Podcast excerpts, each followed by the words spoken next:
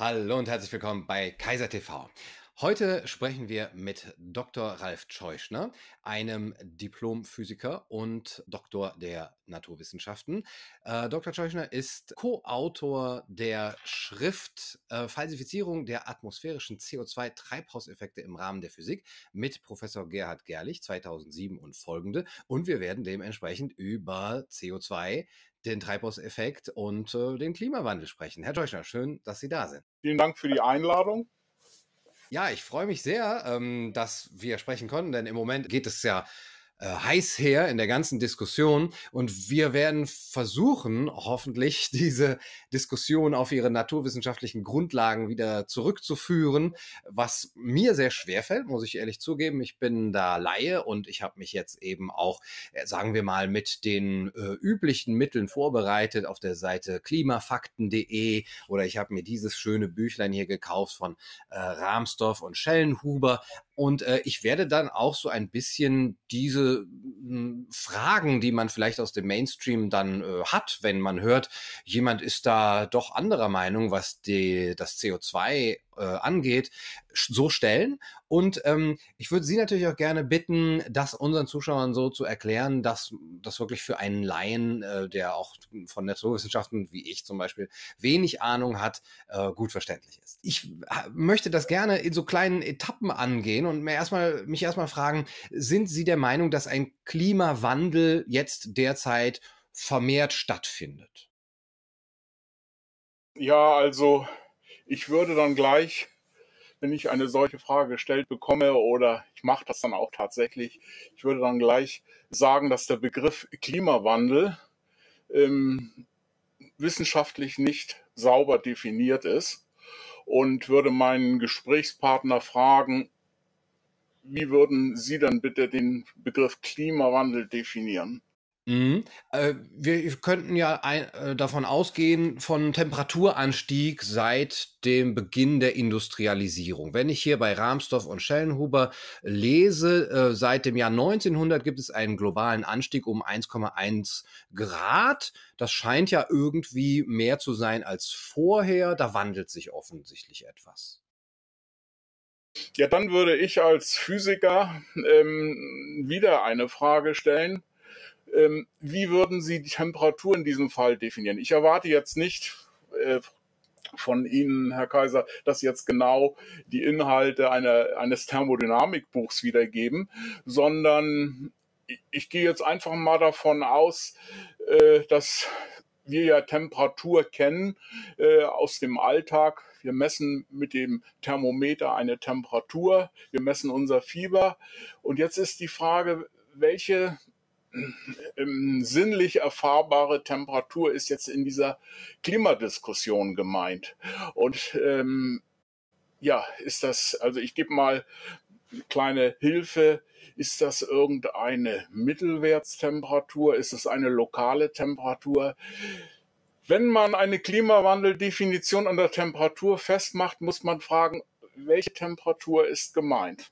Man hört ja immer die globale Temperatur, oder? Das globale Mittel und da hört man ja oft so 15 Grad sei irgendwie was Normales. Also Temperatur, ähm, also ich möchte jetzt nicht belehrend werden, aber Sie sind ja als Lehrer das gewohnt, also auch, auch jetzt in, in der aktiven Rolle.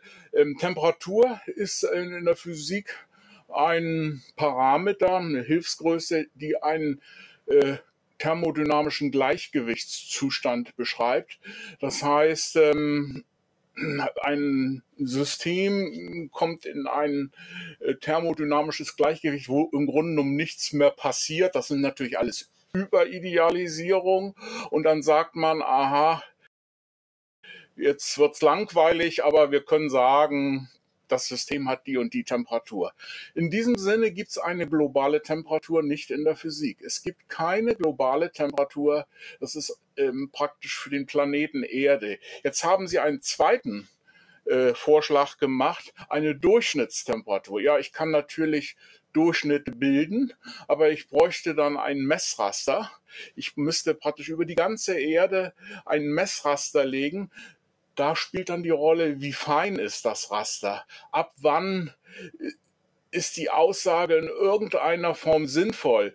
Sie kennen das auch. Ich darf wieder mal eine Anspielung an, äh, an die Tätigkeit eines Lehrers verwenden. Sie wissen ja, was Notendurchschnitte sind. Ähm, natürlich könnte man einen Temperaturdurchschnitt Durchschnitte bilden, aber dann muss dieses Messraster immer gleich sein über Jahrzehnte. Und das ist beispielsweise nicht der Fall. Also wenn man den, Klim den Klimaforschern zugestehen möchte, dass sie mit Durchschnittstemperaturen arbeiten, äh, dann müssten sie äh, diese Durchschnittstemperaturen über eine lange Zeit vorlegen können. Und diese Daten gibt's einfach nicht. Ich darf also daran erinnern, Sie können mich jederzeit unterbrechen, nicht? Ich darf daran erinnern, dass ähm, äh, Klima eine statistische Sicht auf äh, vergangene Wetterdaten sind. Man hat sich dann auf Konferenzen geeinigt, dass man immer 30-jährige Mittelwerte der Wetterparameterbild, also 30 Mittelwerte der Temperaturen, der Drücke, Feuchtigkeit und so weiter und so fort. Und wenn man jetzt über so eine Definition, ein Begriff, ich würde es eher Klimavariabilität nennen, dann müsste man mehrfach diese 30 Jahresintervalle ähm, betrachten. Das kann man zum Beispiel in bestimmten lokalen Regionen sehr schön machen, in, in bestimmten ähm, Landstrichen.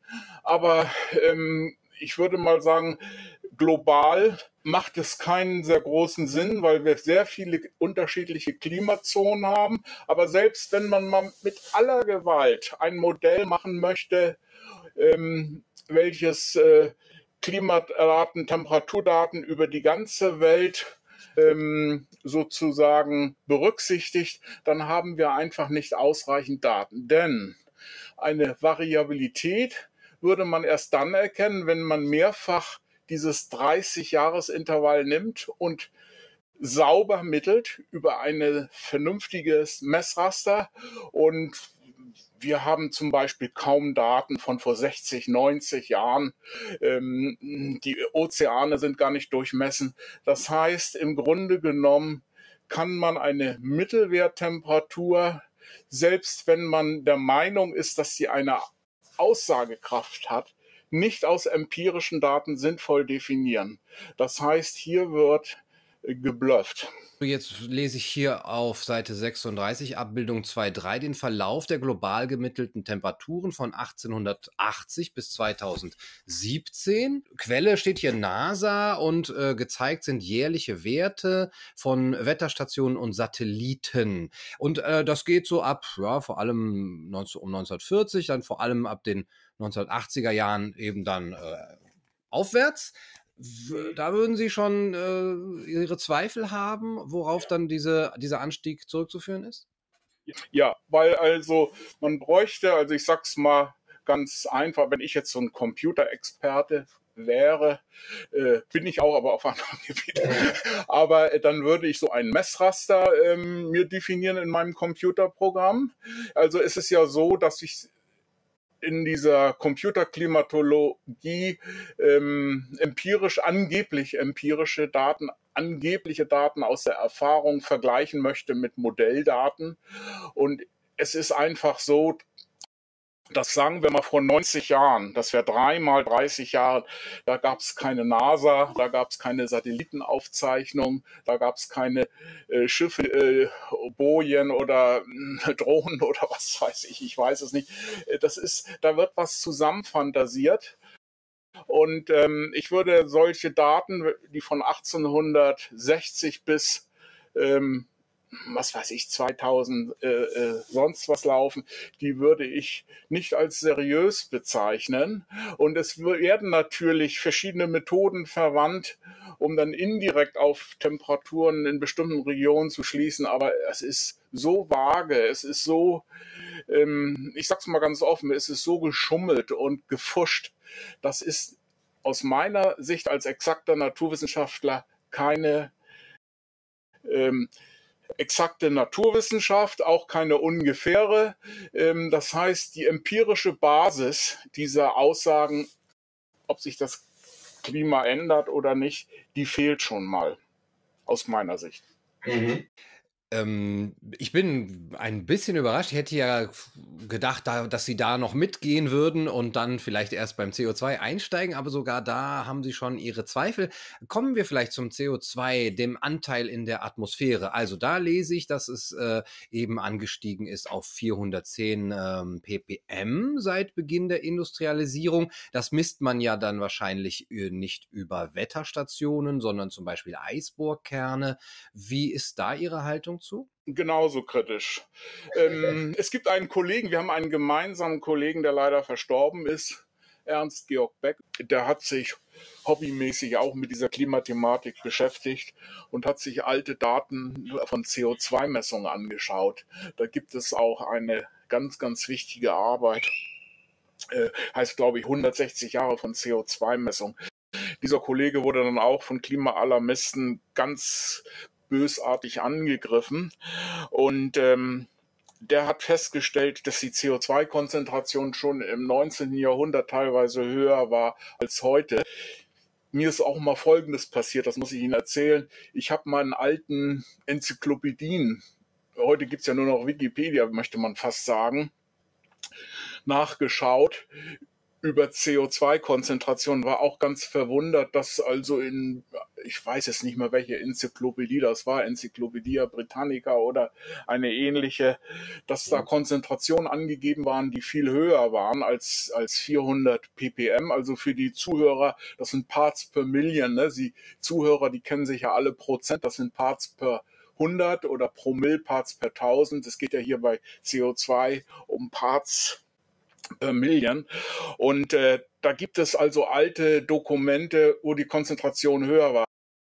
Auch dort muss man ja berücksichtigen, dass diese Konzentration über die gesamte Erde in einem Messfeld aufgenommen werden müssen. Das heißt, man müsste an dem Ort messen, an dem Ort messen. Und da gibt es also nur ganz bestimmte singuläre Arten der Messung. Ähm, da gibt es also diese Messungen auf dem Mauna Loa Vulkan oder wie das äh, heißt. Also ich bin da, wie gesagt, in dieser Sache jetzt kein Experte, aber ich weiß nur, dass diese Messungen eben auch nicht ähm, meine Ansprüche oder die Ansprüche des ähm, exakten Naturwissenschaftlers erfüllen würden. Sie würden es erst dann tun, wenn man ein Messfeld hat. Also ein Feld ist ja in der Physik, äh, das kommt ja von Faraday der Begriff, dass man den Raum besetzt mit einem, ja, wie mit Kornähren, mit einem Feld von Messgeräten. Man, das elektrische Feld ist eine mathematische Abstraktion eines solches Feld von Messungen, von elektrischen Feldstärken und man müsste also saubere Feldmessungen oder saubere Messungen der Felder der CO2-Konzentration haben. Und man muss saubere Messungen der Felder der Temperaturen haben. Das hat man alles nicht. Es wird also gefuscht ich sage das nochmal. Und das ist das, was die viele exakte Naturwissenschaftler, Physiker an der Klimaforschung kritisieren, dass sie sehr huschi-fuschi arbeiten. Jetzt möchte ich noch eine Ergänzung machen. Man kann durchaus mal Sachen Pi mal Daumen bestimmen. Dafür hat ein Physiker großes Verständnis. Aber man kann nicht mit solchen Grobabschätzungen, wie sie nun mal die Klima Forschung macht, die Klima, sogenannten Klimawissenschaftler machen. Man kann nicht mit solchen Grobanschätzungen feine Änderungen feine Änderungen vorhersagen oder empirisch bestimmen.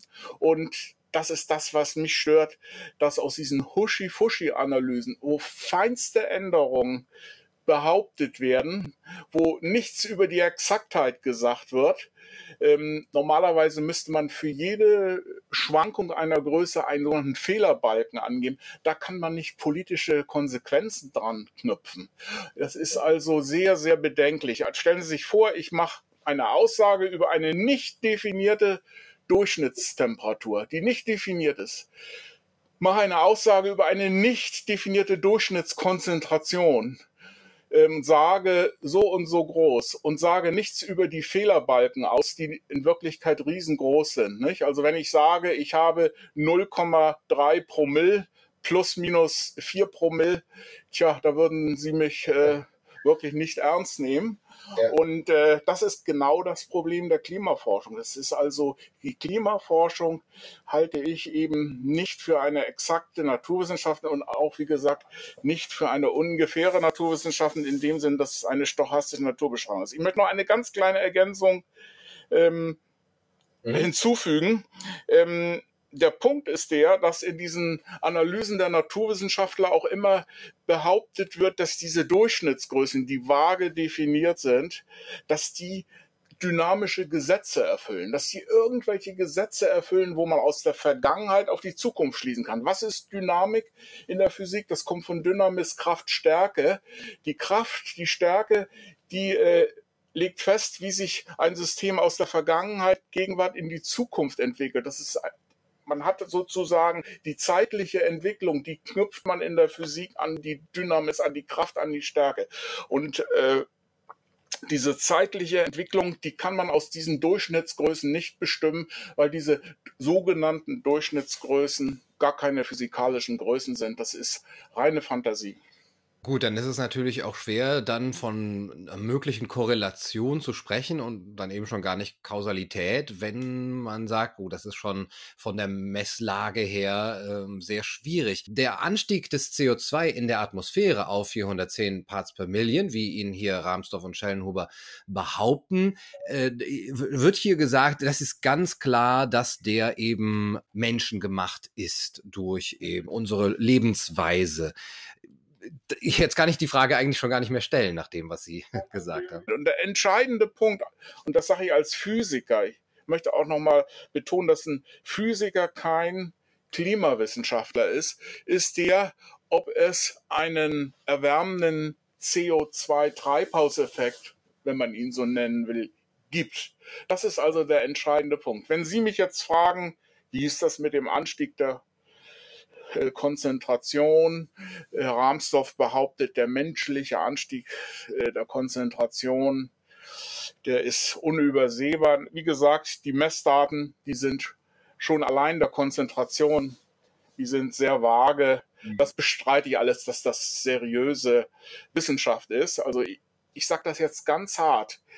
Ich sage, dass die an, allein die Analyse der CO2-Konzentration weltweit, wie sie verkauft wird, das ist keine Wissenschaft. Das ist meine Meinung. Ich weiß, ich mache mich damit nicht mit beliebt. Ich halte es für Charlatanerie. Ich kann auch noch schlimmere Sachen sagen. Gerlich hat gesagt, das ist eine professionelle Lüge. Okay, ich darf jetzt hier nicht Leute beleidigen. Mache ich auch nicht. Ähm, entscheidend ist, jetzt bin ich mal großzügig und reich den Klimawissenschaftlern die Hand. Ähm, die Frage ist doch, darauf kann man sich einigen, gibt es einen erderwärmenden CO2-Effekt atmosphärischen CO2-Treibhaus. Gibt es diesen Mechanismus? Und das ist übrigens das, was mich interessiert. Ich gehöre zu keiner Lobbyorganisation. Ich gehöre, bin leider habe ich keine hochdotierte Stelle wie viele Kollegen äh, aus der Klimaforschung. Hätte ich gern so eine Stelle, aber ich bin denen gar nicht böse. Ich habe auch, als ich mich anfing, mit diesem Gebiet zu beschäftigen, hat mich das gar nicht interessiert. Ich war völlig ergebnisoffen. Mich hat interessiert tatsächlich, also vielleicht ist das naiv, mich hat interessiert, Mensch, wie funktioniert das mit dem CO2? normale Thermoskanne. Ganz toll wärmt die. Dann habe ich mir äh, aus Spaß Folgendes erlaubt. Ich will die jetzt nicht auseinanderschrauben oder kann ich das doch? Doch, das kann ich. Dann habe ich eine zweite Thermoskanne. Ich kann die jetzt nicht auseinanderschrauben. Und da habe ich das Nupsi unten abgebrochen und anstelle des Vakuums CO2 eingefüllt. Dann wieder ja. mit, mit dem Kaugummi verschlossen. Das ist hervorragend, damit es nicht die Wärme hält. Mit Vakuum, das ist ja, ist ja so ein Dewar-Gefäß, wie das heißt. Vakuumschicht habe, isoliert es, das heißt, wir haben neben diesen, das hat natürlich wenig mit Strahlung zu tun, aber Wärmeleitung, Konvektion, ähm, auch teilweise ähm, sogenannte latente Wärme. Ähm, das heißt, wenn bestimmte Stoffe wie Wasser von der Gasphase in die flüssige Phase und umgekehrt übergeben, das, die sind auch beteiligt am Wärmetransport. Das heißt, diese Idee, dass man nur eine Strahlungsbilanz hat, von der Oberfläche zu äh, der Troposphäre ähm, ist natürlich falsch. Wir haben eine Energiebilanz, wo alle Prozesse berücksichtigt werden müssen. Und ähm, es ist so, wir haben sogar Reibung, wir haben äh, Advektion, Konvektion, alles muss berücksichtigt werden. Und es gibt in den Klimatologie oder in den Atmospheric Physics Lehrbüchern sehr schöne Diagramme über die Energiebilanz der Atmosphäre. Welche Prozesse hat man alle? Strahlungsprozesse gibt es dort auch. Aber es gibt eben auch Prozesse, wo Wolken eine Rolle spielen, die in den Klimamodellen gar nicht richtig berücksichtigt sind. Und das Wichtigste ist, dass all diese Diagramme und Darstellungen zeigen, dass ein ganz großer Teil ähm, in, ähm, praktisch der Energiebilanz äh, bestimmt ist von Prozessen, wo die Atmosphäre ins Weltall, wie Sie das richtig ja sofort gesagt haben, ähm, in Form von Strahlung Energie abgibt. Und wenn man das alles berücksichtigt, dann sind diese ganzen Rechnungen für die Katz. Und was noch wichtiger ist, also ich, also eine, eines dieser Diagramme ist von Pechotto und Ordner, um Namen zu nennen. Und dann gibt es äh, noch äh, Trennenberth und Kiel, so ein ähnliches Diagramm. Sie brauchen das nur zu googeln wird sofort Ihnen gezeigt. Das sind diese Diagramme, wo es rein und raus geht und so weiter und so fort.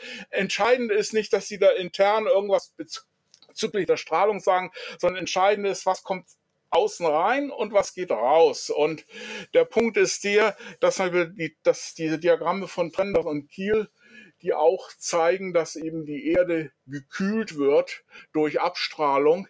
Äh, das sind auch Diagramme, die im IPCC-Bericht zu finden sind. Und äh, es ist so, dass wenn man also vernünftig, wenn man die Schulbücher verbessern würde, auf einfacher Basis, dann muss also rein, dass man alle Prozesse äh, die Energie und Wärme übertragen, berücksichtigt. Und wie gesagt, wenn ich CO2 in der Atmosphäre habe, das strahlt, das absorbiert, das strahlt nach allen Seiten. Aber der Wärmetransport, der wird, und das findet man in vielen Diskussionen, der wird erst dann berechnet, wenn man alle Prozesse ähm, berücksichtigt hat. Der Erdboden strahlt immer äh, viel mehr ab. Ich habe hier so eine schöne Formulierung, vielleicht kann ich Ihnen äh, das kurz äh, sagen, die das hat Professor Kramm gerade in einem Brief mal geschrieben, die Wasser- und Landmassen nahe der Erdoberfläche im globalen Mittel ähm, geben also Energie an die Atmosphäre ab und nicht umgekehrt. Also ich wiederhole, die Wasser- und Landmassen nahe der Erdoberfläche im globalen Mittel geben Energie an die Atmosphäre ab. Die Atmosphäre strahlt erheblich mehr Energie in den Weltraum ab, als die Wasser- und Landmassen nahe der Erdoberfläche an solarer Energie absorbieren. Die Wolken sind an dieser Emission von infraroter Strahlung im Weltraum beteiligt. Fragen Sie einen Klimaforscher, wie er die Wolken berücksichtigt. Der wird verlegen sein. Wasserdampf und CO2 strahlen erheblich mehr Energie in den Weltraum ab, als sie an Strahlung absorbieren, die von den Wasser- und Landmassen nahe der Erdoberfläche emittiert werden. Also wir frieren, wir von morgens bis abends. Es gibt ja so äh, äh, nette Damen, die nur immer frieren. Und so geht es der Erde. Und ich kann nur sagen, CO2 cools you fools. also bei äh, Rahmsdorf und Schellenhuber lese ich hier auf Seite 40, die Erde nimmt seit 1960 im Mittel rund 0,4 Watt pro Quadratmeter mehr an Sonnenenergie auf, als sie wieder ins Weltall abstrahlt. Ja, also dann sollen sie das mal, dann sollen sie das mal vorrechnen und sollen ja. vor allem eine, ich hätte, möchte von Ihnen, der Schellenhuber ist ex, sehr gut ausgebildet und sehr kompetent, der soll mir dann das Feld bitte vorlegen. Der sollte das, ich hätte dann gern von ihm eine Feldtheorie, wo er das zeitabhängig, also ich möchte ja. das sehr genau mal sehen. Dann setze ich mich gern mit ihm zusammen und zeige ihm, also wo er eine Quelle an hier, äh, Cheng et Ali Improved Estimates of an Ocean Heat Content from 1960 to 2015, Site Advances äh, von 2017, kann ich auch nochmal verlinken. In der ja, ich kann das jetzt, ja. also wenn Sie mir das gerne zuschicken, ich gucke mir ja. gerne das mal an. Ähm, es ist so, ich habe jetzt auch nicht alles natürlich präsent. Ähm, es ist jedenfalls so, ähm, diese, ähm, diese also es gibt ja in der Wissenschaft so verschiedene Zugänge. Also zum Beispiel, es gibt die rigorosen, die First Principles Leute. Es gibt die Leute, die betreiben Phänomenologie, die gucken sich ähm, empirische Tatsachen an. Ähm, gucken, ob das so entspricht den, den Beobachtungen und so weiter und so fort.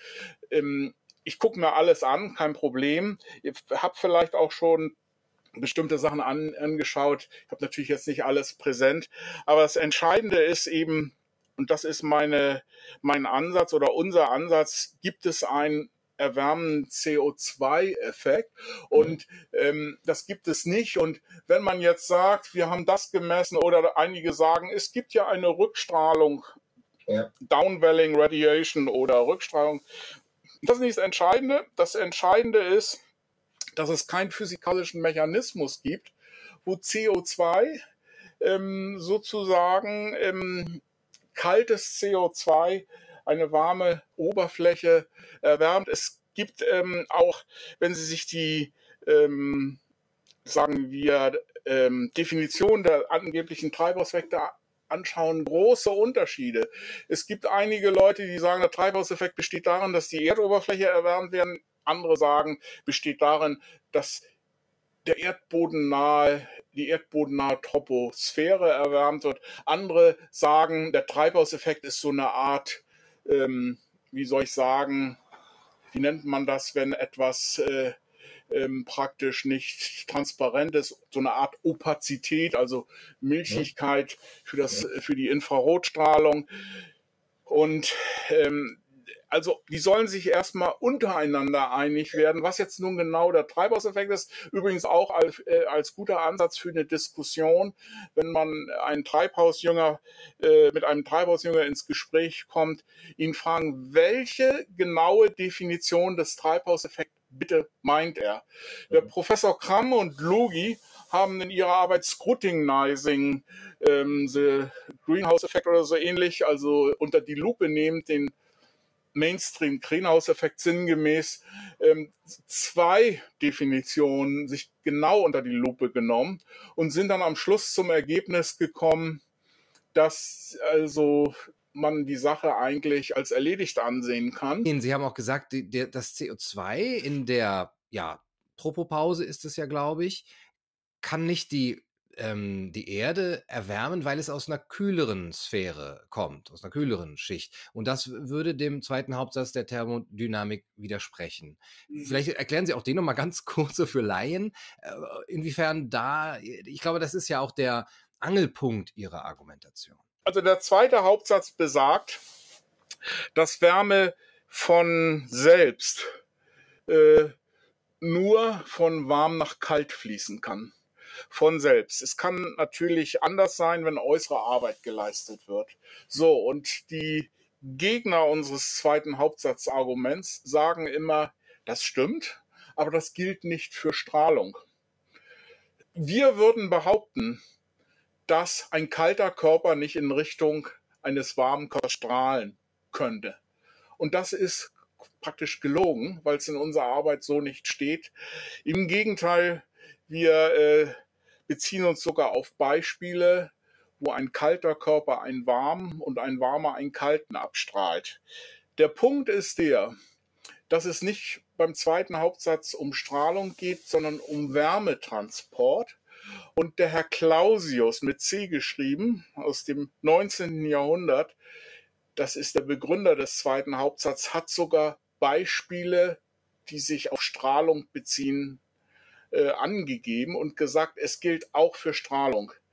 Das heißt, äh, wenn Sie jetzt im Internet googeln oder, oder Re Recherche machen, gibt es immer Leute, die sagen, äh, Gerlich und Scheuchner behaupten, kalter Körper könnte nicht einen warmen anstrahlen. Und das ist, geht ja hier nicht um Wärme, sondern um Strahlung. Sogar Skeptiker äh, mhm. machen uns damit fertig. Es gibt nämlich bei den sogenannten Skeptikern bestimmte Leute, die unsere rigorose ähm, Widerlegung ablehnen, aus, auch letztlich aus politischen Gründen, so wenn ich das einschätze. Und der Punkt ist eben der, der zweite Hauptsatz der Thermodynamik schließt auch jeglichen Wärmetransport durch Strahlung ein. Und ähm, Wärme kann transportiert werden durch Berührung, durch Wärmeleitung, durch Konvektion, durch Materietransport, ne, bewegte Winde, durch Strahlung und durch Phasenübergänge, wo sich flüssig in fest umwandelt und so weiter und so fort. Und Strahlung ist ein Teil äh, der Möglichkeiten und äh, natürlich strahlen zwei Körper sich gegenseitig an, ein kalter, ein warm, ein warm, ein kalter, aber man muss dann die Gesamtbilanz betrachten. Die Wärme, der Wärmetransport hat immer die Richtung nur von warm nach kalt, wenn keine äußere Arbeit geleistet wird. Und wenn man das genau berücksichtigt, dann sieht man, dass die Argumente der Kritiker falsch sind und dass jetzt kommt ein wichtiger Punkt, dass die Treibhausmodelle oder Erklärungen, die diesen zweiten Hauptsatz äh, verletzen, zu verwerfen sind.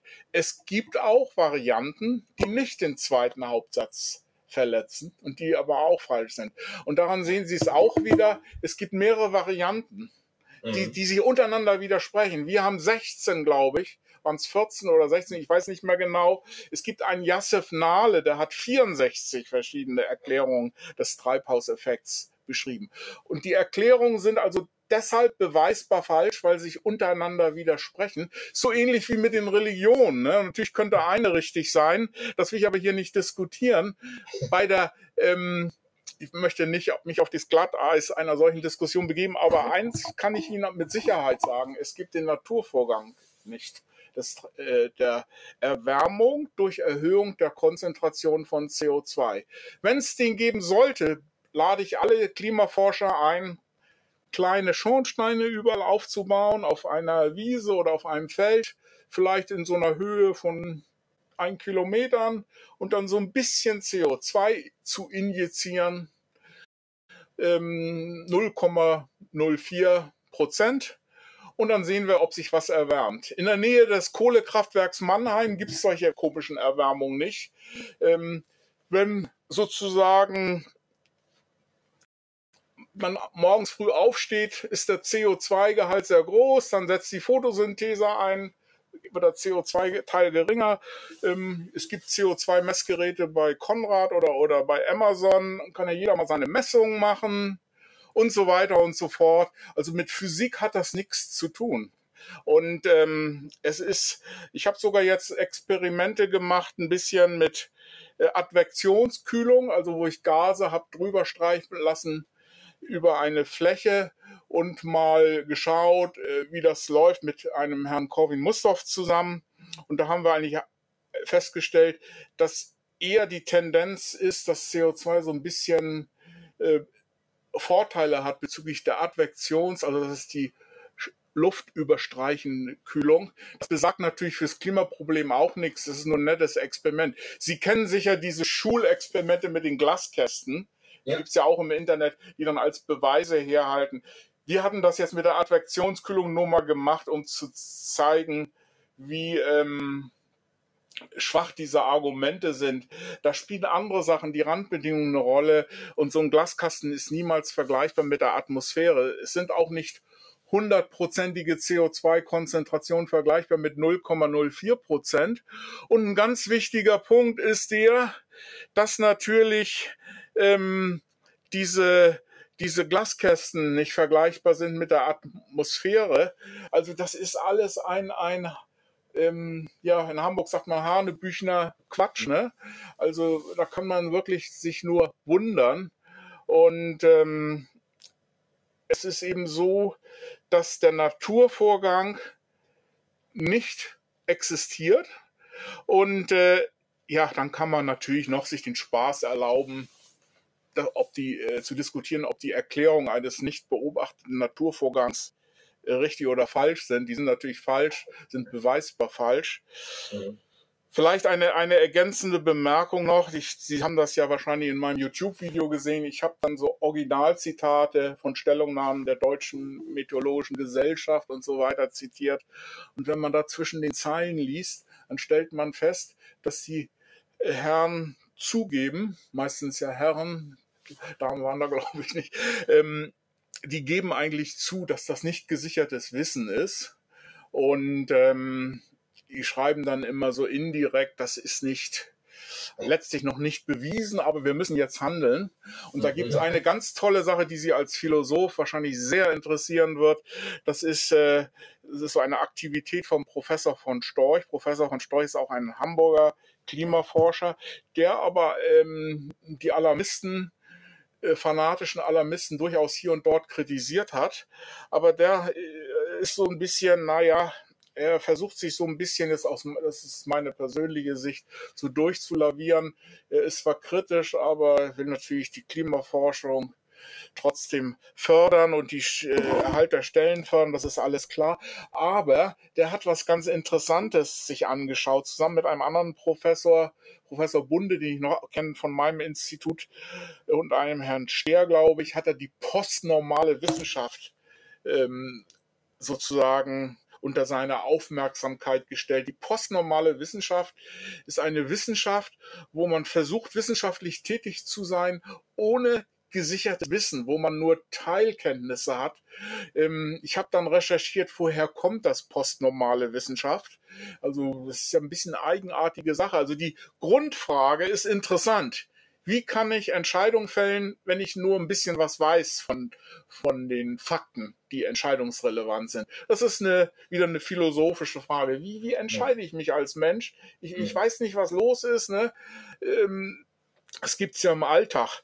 Aber ähm, wie gesagt, bei der postnormalen Wissenschaft wird das als neue Wissenschaftsdisziplin, ähm, wie Sie so wollen, ähm, kultiviert und von Storch ist da ganz begeistert, sich mit diesen Fragestellungen zu beschäftigen. Da habe ich ein bisschen recherchiert und habe ich festgestellt, es kommt aus der Sustainability-Bewegung, aus der Nachhaltigkeitsbewegung, ähm, die dann schon so in den 80ern oder so entstanden ist. Und der, der springende Punkt bei der postnormalen Wissenschaft ist der, dass ob eine, ähm, ob eine Entscheidung dringend ist oder ähm, ob äh, ein Wissen unsicher ist oder nicht, das äh, enthält auch schon wieder Annahmen. Mhm. Und letztlich äh, passiert dann das, ähm, was ich so toll fand bei ihrem, bei ihrer Analyse von dem Herrn Precht, dass äh, es wird dann alles sozusagen so verwässert, ich sage es jetzt mal mit meinen Worten, da ging es ja um den Kapitalismus, mhm. dass man, dass man am Schluss nicht mehr weiß, äh, also es, es geht für alles und nichts, aber das ist nicht, äh, das ist nicht der Zugang. Also ich will als Physiker den Ingenieur beraten, wie er einen Hubschrauber baut. Und da kann ich nicht postnormal argumentieren. Ich sage das jetzt mal so ganz, ganz grob. Das war's für heute auf Kaiser TV. Ich hoffe, das Interview mit Herrn Dr. Scheuchner hat euch gefallen. Falls ihr Fragen dazu habt, bitte alle in die Kommentare. Da gibt es sicher sehr viel, was noch ähm, detailliert äh, diskutiert werden kann. Und natürlich würde ich gerne auch ähm, jedem, der sich da berufen fühlt, von der Gegenseite, also sagen wir mal von der äh, Vertreterseite des anthropogenen Klimawandels anbieten, ähm, auch ein Interview zu führen und vielleicht auch zu den Thesen von Herrn Dr kritischer Stellung zu nehmen, äh, so wir hier auch eine schöne Debatte hinbekommen. Das war's für heute. Bis zum nächsten Mal. Macht's gut.